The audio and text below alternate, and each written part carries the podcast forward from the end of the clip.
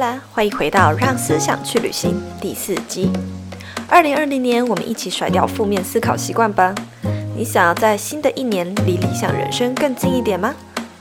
今天这集直播就要带大家一起来做做收心操，了解该如何养成正面思考的好习惯。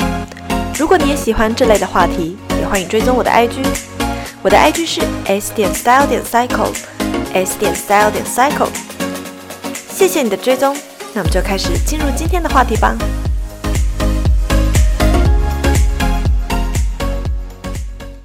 嗨，大家大家，有人在线上了吗？新年快乐！今天的主题呢，非常适合在二零二零这一年呢，在学习如何正面思考的朋友。就是我觉得人呢，总是会有一段期间，你会，嗯，也许是工作的困扰吧。我不知道你们现在。在二零一九有什么样的困扰，或者也许是呃跟朋友之间，或者是说在个人的呃理想人生这一条路上，你遇到了一些困扰，总是会不自觉的陷入一些负面的思考。那其实负面思考往往都是有原因的。不过呢，常常人家都跟你说啊，你要往正面想啊，往正面想啊。可是到到底要怎么？正面思考呢，是不是从来都没有人告诉你要怎么样正面思考？如果你总觉得忧郁，然后或者是说心里不自在，那今天这个直播呢，希望大家可以一起就是啊、面真实的面对你心里的那个感受，然后。呃，去思考一下那些让你心里感到不自在、不舒服的那些负面想法到底是什么？然后更重要的是要怎么样培养一个正面思考的好习惯。那今天的内容呢，主要是来自于我身后的这一本好书，它叫做《打造理想人生的习惯大全》。那很重要的一件事就是，哎，有人已经看我 IG 贴文了吗？它是我第一本写推荐序的书，那很感谢，非常非常感谢，就是采石文化邀请我帮这本书写推荐序，那。而且书本一翻开来的第一个推荐序就是我写的，所以就是如果你们也想要知道如何打造理想的人生，你可以呃点这篇链接的链接去购买。如果你也想要在二零二零年看到你的生活有一些些小小的变化，我非常推荐你们可以看这一本书。那今天的内容呢，会依据就是这本书里面。非常适合，呃，你有你想要今年有一些成长，然后书里面有把习惯分成四大类，第一类呢是行动习惯，再来是感受习惯，再来是环境习惯，最后一个呢则是思考习惯。那今天的直播就是要来跟大家分享说，呃，关于思考习惯这个部分，也是整本书我觉得。呃，受益良多，然后最喜欢的一个部分哦，里面有一 part 是行动的习惯，其实是呃比较适合你还没有真正研究过呃养成习惯的这一类书籍的朋友们。呃，第一个呢，要跟大家分享的思考的习惯哦，不要想着如何超越别人，而是要想着如何超越昨天的自己。那。这句话呢，虽然说是老生常谈了，就是，但是其实，在每个人的每一个阶段，都曾经犯的思考地雷，也是我们曾经就是不是曾经，应该是说无时无刻我们都会陷入跟别人比较的这种心态。那不知道线上的朋友们，你们是否也有这样的经验呢？因为我们从出生呢、然后一直到开始上学，然后一直到进入职场，那甚至是你在做任何的事情，都很容易陷入与他人比较的这种陷阱里面。那这个思考陷阱其实是会那么可怕，是因为它会让你局限于哦，我过得比别人好，它就是一种理想生活的指标。对吧？就是很容易会走入这个呃这个思想的封闭的回圈里面。我其实会觉得说，当然不可否认，适当的比较会其实是一种呃适当的比较、适当的竞争，其实会 push 你自己更进步，没有错。可是并不是每个人都可以承受得了比较的这种心态。如果今天比较跟别人比较，没有办法给你带来动力，甚至还变成给你带来压力。那我觉得尽量你可以把它这个想法放下，然后呢，想着要怎么样超越昨天的自己就好。甚至有时候你可能会想说，为什么为什么这个人都做得到这些事情？然后有时候比较极端的人，有时候我也会不小心极端，就会开始产生有一点点嫉妒的心态。那不要说你没有了，因为连我有时候都会不小心的变成，为什么他可以做这么好，然后会不小心的有一点嫉妒。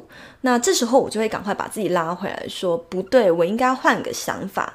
我应该换的想法是，既然他可以做到，那我一定也可以做到。所以呢，嗯，这是第一个想要跟你们讲的，不要陷入就是跟别人比较的这种心态的陷阱。等一下，幻龙分享说，看到别人的结果会不自觉贬低自己，或者是有一种做不到的感觉。嗯，对，这是每个人都曾经遇过的。我不知道啦，也许在学校，然后在职场上，一定都有这样的感觉。那在创作者之间呢，也许也会有发生这样的情况。比如说我在经营啊、IG，那你可能看到同类型的超越你很快，然后比你竞争、呃，比你跑得还快的时候。你可能还会开始自我怀疑，不小心的贬低自己。那你可能要很小心，这是你心呃，在心理不是心灵学，就是身心灵学这一趴他们会把这一部分的你叫做小我。所谓的小我呢，就有点像是电影里你耳朵边的那个恶恶魔，会一直在你耳边 murmur 说啊，你就是比别人不好啊，你就是做不到啊的那一个小恶魔，就叫做小我。那不要被小我给拉着走了。有时候，你如果换个想法，变成是说他做得到，那我一定也做到。其实这样子呢，就会反而把原本很负面的想法变成正面的思考。所以下一次你们就回想哦，不不是回想，下一次你就提醒自己，当出现这样的情况，我开始不自觉跟他人比较的时候，你可能会，你第一个可以先想啊，我干嘛要跟他比较？我。跟自己比较就好啦。第二个，你可以想说，他可做得到，那我一定也做得到。那反而是不是替你带来了一些信心呢？呃，玉彤说很容易产生嫉妒心，会不自觉进入自卑的心态。对，而且。其实小我非是非常可怕，就是你耳朵边的那个小恶魔是很可怕的。当他就是让你产生了一个嫉妒，然后接下来下一步你会走向的就是自卑。那自卑的下一步，你可能会，如果你又再激进一点，你很可能会说出一些伤害自己或伤害别人的话。那我觉得这是。我们每个人在每一个岁数，然后在每人生每个阶段，都绝对会曾经就是不小心犯的思考陷阱。那当这个小我的声音出现的时候，你就记得把自己拉回来，这样就好了。再来是有有时候啊，连找工作啊，或者是说跟朋友你在交谈。啊、你你工作赚多少啊？你什么职位啊？你什么公司啊？或甚至是在交换名片的时候，你都会不小心的啊，他的名他的公司比我大，然后就会有一种这种比较心态，你会去不自主计算你和他人的差距是多少。就是其实我觉得也是跟别人比较的时候最不自在的一个部分。嗯。在经营自媒体的时候，当然也会啊，比如说，或者是说，甚至在网美啊，在 YouTuber 啊之间，他们也会有这样的比较。那他们的比较可能是来自于赞数、like 数，或者是呃订阅数，对不对？那其实我是觉得说，与其你这样子一直跟别人比较，你不如跟自己比较算了。如果你已经做得很好了，做得也够了，那是不是应该要养成一个习惯是？呃，尽量不要陷入这个陷阱的习惯。当你久而久之把自己拉回来拉久了，其实久而久之你就比较不会主动的去与别人比较，或者是主动的去计算和他人的差距是多少。那常常我们就会因为这些数字，就是搞得自己迷失方向啊。所以要告诉大家的是说，你们想想看，如果和别人比较是可以鼓舞你自己的，那这是一个健康的思考习惯。如果和别人比较会打击你的信心，那就请你换一个方向思考吧，和昨天的自己比较就可以喽。好啦，那第二点呢？第二个想法是，请你把焦点放在做得到的事情上面。其实大家应该都知道“杞人忧天”这个成语吧？就是我们常常会担心东，担心西。我相信二零一九年要你就是写一写一百个你曾经担心过的事情，你应该一百个都不够写吧？就是常常我们都会忧虑很多事情，就是因为呃，我们生活上有太多压力跟烦恼呢，是来自于不可控的因素。那呃，我要说的是，每一件事情都有分做两种呃因素嘛。第一个是可控制的，第二个就是不可控制的，就这么简单。那但是往往我们的精神压力呢，都会去聚焦在那些我们控制不了的事情上面。那这个理由也很简单啦，因为废话，你就是你就控制得了，你怎么可能会担心？所以我们的担心通常是来自于那些我们控制不了的事情。可是呢，第二个正面思考习惯就是要告诉大家，尽量的把焦点放在你做得到的事情上，放在你控制得了的事情上。例如说，现在有很多人都在找工作嘛，那你就会开始担心哦，没有，我在人力银行上 看不到喜欢的职缺，然后我担心我去面试了，然后不会上。我担心我今天穿着，呃，面试官不喜欢，或者是我担心，就是这里面的同事以后跟我处不来。你总是在担心这些你控制不了的事情，对吧？那或者是说，甚至上班族你就会担心说，这个月的业绩不跟绩效不好，然后担心说啊，我今我服务业我会遇到 OK，你可能会担心的是这些不可控制的因素。可是呢，如果我们把焦点都放在做得到的事情上，会发生什么事情呢？你的想法会产生怎么样的变化呢？嗯，答案是。你的好运就会随之而来。为什么我会这么说？因为其实有一本书，它叫它是在讲，我忘记书名嘞。它是在讲说，幸运是一个可以控制的，然后是你可以操控的。那它意思就是说，当你聚焦在你做得到的那些事情上，呃，好运就会随之而来，是因为你会尽你的全力去把那些做得到的事情把它做好。那举刚刚我讲的那些担心的例子来讲好了，嗯，与其你担心在人力银行上看不到你想要的职缺，不如就聚焦在你今天花了几个小时逛了几个人力银行的网站，然后投了几份履历，不如聚焦在这些做得到的事情上。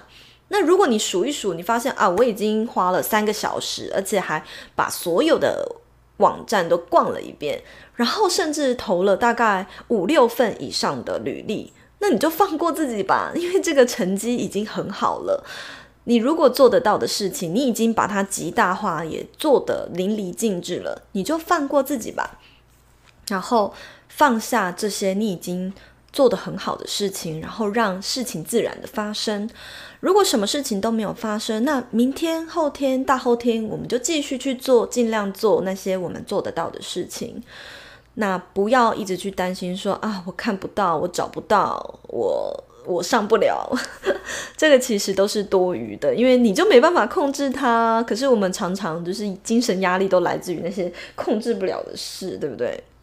或者是说创作者好了，创作者会有什么样的烦恼？创作者也许你可能会担心说啊，我写的东西都没人看，我写的部落格为什么都没有浏览？我拍的影片为什么没有人看？或者是你可能会想，我 IG 做的这样了，为什么没有人追踪？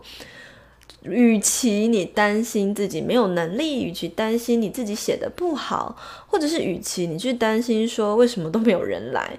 不如你就聚焦在去寻找还有哪里可以分享给别人知道我的文章，还有哪些管道可以曝光我这个人，还呃聚焦在我每天应该要产出哪些东西，就聚焦在那些你做得到的事情。这是第二个我想要告诉大家的思考习惯。就是要跟大家讲，一定很长嘛。我们常常会陷入一个无限担心的轮回。比如说，像我最近可能，嗯，也会担心说啊，我的创意好像有一点枯竭了。那因为我这几天都一直 focus 在我的讲座上面，讲座的演讲上面嘛。那我在准备演讲的时候，跟那个简报，其实。在每一次我练习的时候，那个简报都会去做微调。可是这个过程，我在做简报的时候，偶尔我还是会去担心说：哈，万一来的朋友们不喜欢我的分享怎么办？或者是说，万一来的甜甜圈们他们没有答得到他们想要知道的答案，那该怎么办？我会去担心这些我无法控制的因素。可是呢，呃，就是换了一个思考的方向，换了一个思考习惯，我就会去想说。不如我这样想，我不如聚焦在我还可以把我的哪些经验分享出来，让别人知道。我还可以怎么解释，让大家更能够理解我想要表达的东西。然后简报还可以怎么样呈现，怎么样修改，让大家更浅显易懂。就聚焦在这些我们做得到的事情上面，不要去一直无谓的担心那些你根本做不到的事情。呃，二零二零年，新的一年，拜托答应我好不好？不要再就是为了那些你做不到的事情，然后瞎担心、瞎操心。我们就把时间留给那些我们做得到的事情上吧。当你发生开始瞎操烦、瞎担心的时候，你就问自己一句话就好了：现在这个情况，什么是我无法控制的？那什么又是我可以控制的？你就只要问这一句话就可以了。那当然，今天分享的内容其实不是这本书的全部。这本书有太多太多就是很实用的内容。那我是摘录几个我自己比较有感受，甚至是我可能在二零一九年也曾经不小心有的负面思考的方向。那跟你们分享，那也是等于是跟我自己 promise 说，二零二零年我不要再负面了。我自己虽然我看起来好像很积极正面，但其实我自己也有悲观的时候。那反而是派大他比我还正面，那他常常都会把我拉回来这样。现在就让我们休息一下，进一段广告。二零二零年还在迷惘的朋友请注意。我们都知道，人生在做很多决定以前，不管是在规划职涯、创业，或者是经营自媒体，在规划这些行动以前，锁定目标以及找到定位这件事情很重要。然而，却从来没有人确切地告诉过我们该如何定位。SBN 在今年即将推出人生必修的三十堂生涯定位设计课。虽然我有足够的经验和专业知识，但我还需要你们的意见哦。在这个影片或音频的下方说明栏有一个课程规划调查的连接，希望你可以花个五分钟帮我做一下问卷。为了感谢你帮我这个忙，未来在开始预购课程的时候会优先提供给你专属的折扣哟。谢谢你的支持，那我们就回到节目里继续收听吧。第三个思考习惯呢是，你不要去想说我要付出好多，就是我为什么要付出这么多。我会不会改变不了什么？而是你要去想，我每一天就去采取可以改善一 percent 的行动。那什么叫做改善一 percent 的行动呢？就是一趴的行动。假设一个专柜小姐好了，她可能在工作上，哦，她会担心说啊，年底了或月底了，我的业绩无法达标，然后。呃，也也也重复了前面刚刚讲的嘛，不小心跟同才比较，就是我的业绩比别人还差，可能他就会想说，我要付出好多行动，我要付出好多心力，我才有可能就是达到这个目标。他可能会这样想，就是看着这个数字离理想的目标越来越远，你可能曾几何时会想过，哈，我应该是做不到了，因为这个东西要付出好多努力才可以达到。可是当你这样子想的时候，你就会更没有动力。所以，不如你换一个新的想法，把这个负面思考改掉。你换一个新的想法，你去想，我不应该想说我要付出好多努力才能做到，而是我要想说我如何在每一天就采取那个可以改善。一趴的行动，那不知道新的一年，大家线上的朋友们有没有人在想过自己在二零一九有哪一个地方是做不好，特别想要改掉的吗？你可以留言，然后我们帮你一起想想看，你应该要采取哪一些改善一趴的行动呢？呃，如果就刚刚讲那个专柜小姐的例子好了，她想着业绩要怎么样超越超越别人，或者怎么样达标，眼看着呢年底就要到了，那或者是月底就要到了，她可以怎么做？其实她可以每一天都给自己设立一个小目标，比如说我每天都收集几个客户名单，我每天要跟几个客人搭话，然后我每天卖出一组产品。也许这听起来就是一个一个、两个、三个、四个，就是都是小目标。可是这就是像复利效应一样，你每天达到一点点的微小目标，可是呢，在月底的时候，或甚至是在年底的时候，它累积起来就是一个非常大的一个巨大的改变哦。那或者是说，有些人就会在年底找工作很辛苦嘛，那你就会想说：天哪，怎么那么难？找一个工作为什么那么难？然后，与其你去担心，或者是觉得说啊做不到，你不如就给每天的自己设立一个一趴的行动。这一趴的行动可能是每天投两封履历，每天存储存两个明天要投的工作。那其实这都是改善一趴的行动。我不相信你每天都做这些事情，三个月、四个月还找不到工作，我真的不相信。就是如果你每天都有采取这些行小小的、微小的行动的话。好，这些呢，微小的行动、微小的改变，其实都会累积。它累积起来之后，就会像滚雪球一般呢，给你带人生带来一个很巨大的正面改变。这也就是为什么一个好的习惯、好的思考习惯，它可能会让你的人生有所变化。这就是因为你当你转念思考的时候，你就会特别的想要把事情做好，甚至是。就像我刚刚讲的嘛，你转念思考之后，你的好运就会跟着来，因为你是抱持着正面心情，然后眼里只有 focus 那些好的事情。当你是负面思考的时候，你眼里看到的都是差劲的、不好的、糟糕的事。那你要你要怎么样注意到你的好运来了呢？甚至好运来了，你也不会注意到啊，因为你眼里一直在 focus 那些很负面的东西。再来呢？要跟大家分享的是，嗯、第四个也是我还蛮有感觉的。那我也是常常收到这一类的私讯，就会说啊，S 编我的目标是什么什么，可是我努力了好久，我为什么一直看不到我要的结果？那我自己也常常是这样，因为可是我很想跟大家说，你有看过哪种盆栽你？你一播种子，然后就立刻长花的吗？你有看过什么盆栽？就是你一种，你土土一埋下去，然后那个就发芽了吗？没有嘛。那这个宇宙的东西就是这样啊，宇宙万物都是这样啊，是连植物都是这样，连一个小孩要长大就这样。你怎么可能喂他一瓶牛奶，他就立刻长大？所有的东西都是需要灌溉的，那它都需要一个成长期，它都需要一个酝酿期，所以常常都会有人跟我说，为什么努力了这么久还没有看到我要的结果？你可能会觉得说我每天做一点，然后每天都会看到一点进步，但其实常常是，呃，你每天做一点，每天做一点，然后那个好的结果在最后一刻的时候突然爆发，这样冲上来，让你看到一个巨大的改变。这也就是人类很奇妙的地方啊，因为我们常常在满怀希望做一件事情的时候，我们都会预期它带立刻就见效，或者是立刻带来我们想要的结果，或者是对的对它保持着百分之百的正面期待。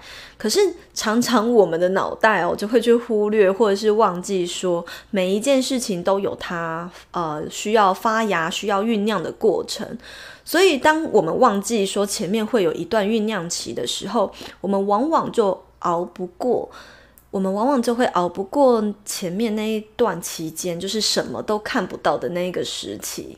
那这本书呢，他把这一段时期讲说的说成是失望期，他用这三个字。可是其实我蛮不喜欢“失望”这个词啦，我自己会说是它是一段酝酿期。呃，这样形容其实会比较贴切，也比较好听一点。其实我建议大家，在你设立的每一个任何目标以前，你也在出发开始做这件事情之前，你就先预设会有多长，或者是多久的一段酝酿期，或者是这本书说的失望期。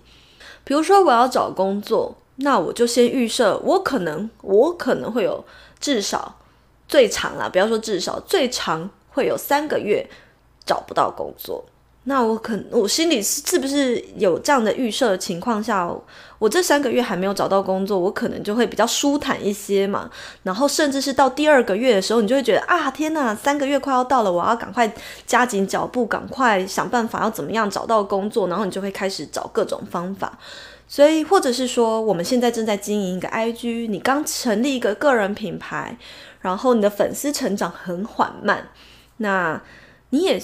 你不如就在追求粉丝的这段这个目标之的时候，你就先预设一段酝酿期。我先预段预设有一段期间，我可能就是要花三个月才有可能达到五百个追踪。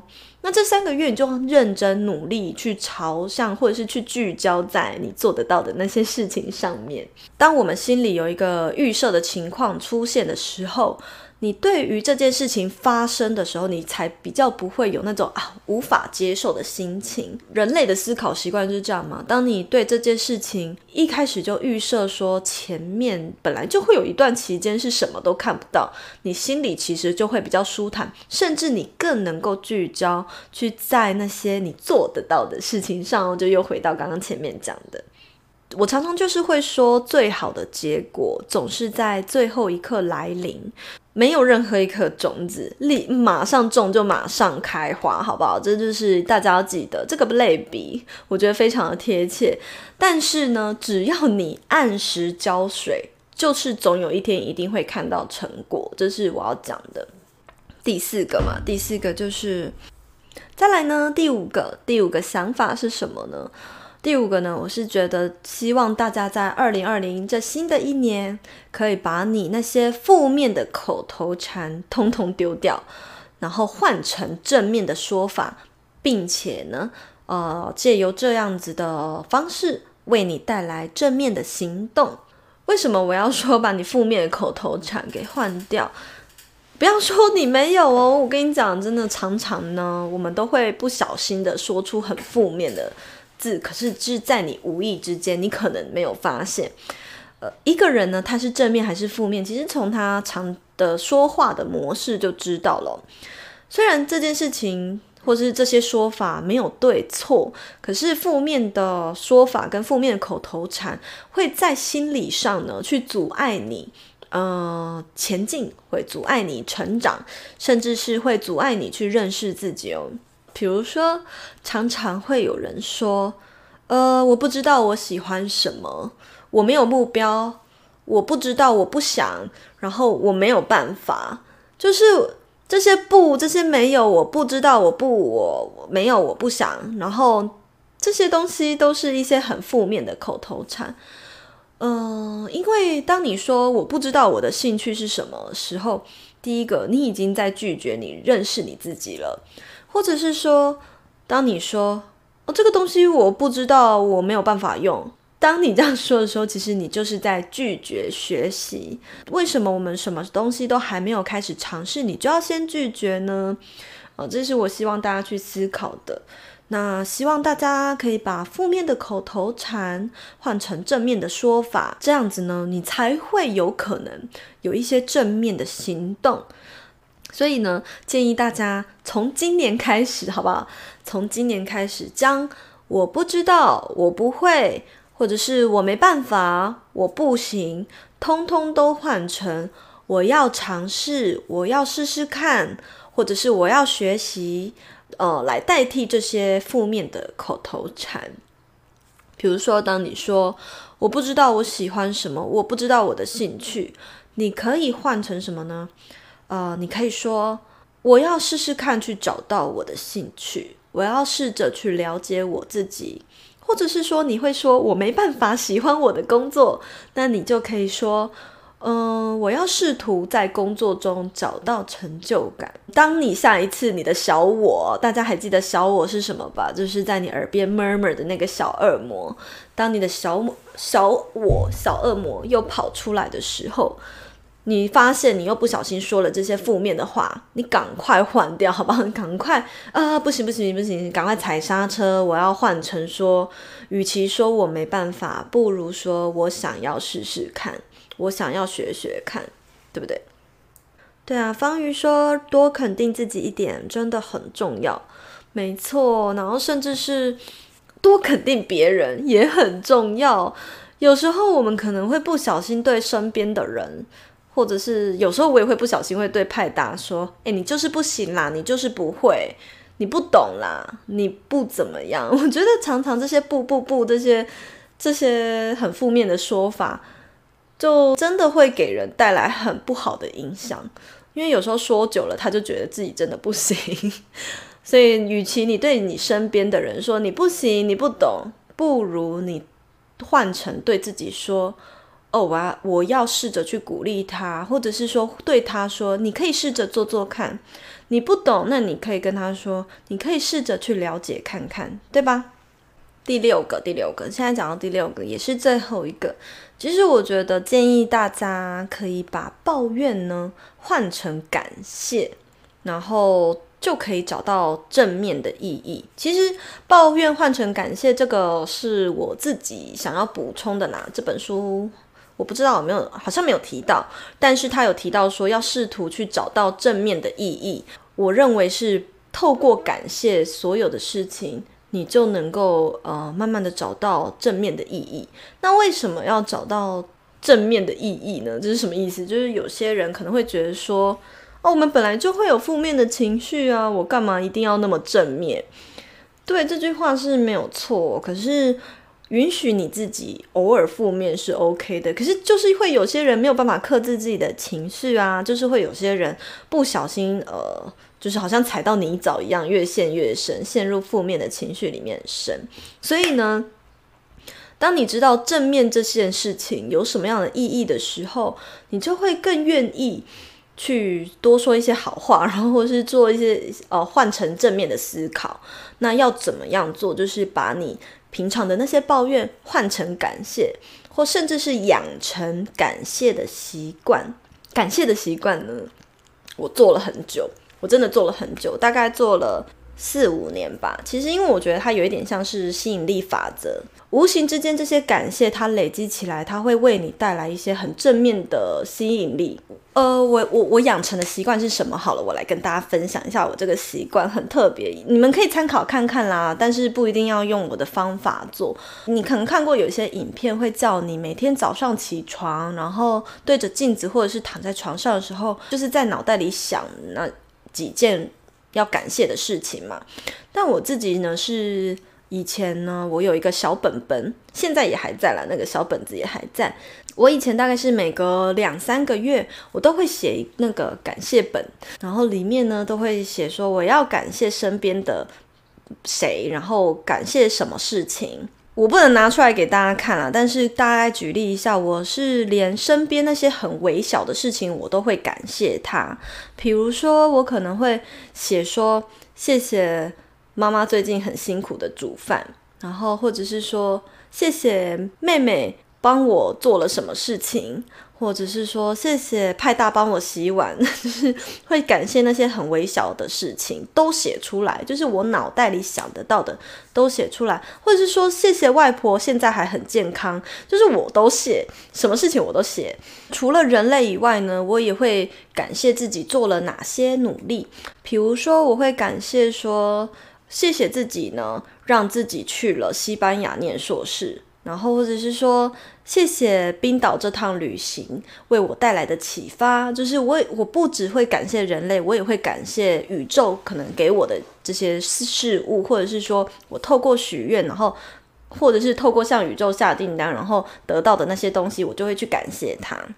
每次我就是感到沮丧，或是觉得对身边的事情有一点失望的时候，我就会把这个本子拿出来看，然后就会突然发现，哇，天哪！我原来其实身边有很多好事在发生，然后只是我当下低落的情绪，把这些好事情全部都忘了。有一种力量哦，除了复利效应嘛，还有一种力量叫做重复的力量。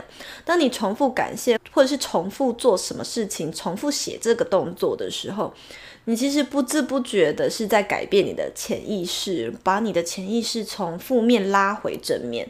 那这个也是我觉得还蛮有效的一个方法，提供给你们参考。然后这件事情也是我一直到现在这么老了还在做的。所以如果你也相信吸引力法则，那你一定知道抱怨的力量有多黑暗，有多可怕，就是它会带你陷入一个非常非常。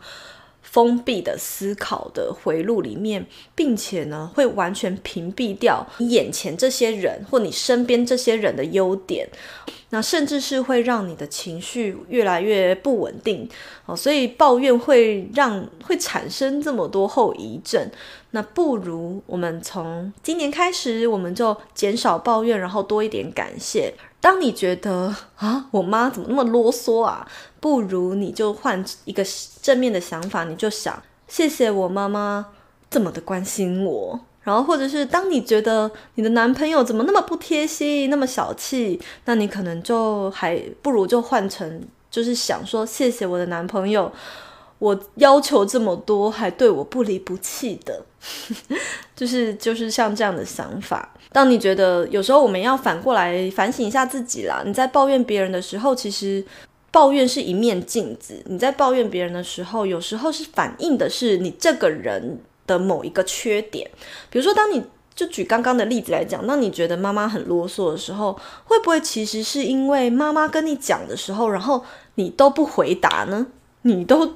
装没听到呢，所以他就一直重复啊，那你就会一直觉得他很啰嗦，因为你都一直不回答，那就是变成一个循环嘛。另外一个例例子就是刚刚讲那个，呃，你觉得男友很小气、很不贴心，那有时候可能是其实是你自己要求太多，所以呃，除了要把抱怨换成感谢以外，我觉得另外一个很重要的还是，当你在抱怨别人的时候，还是要停下来静一下，然后思考一下自己是不是。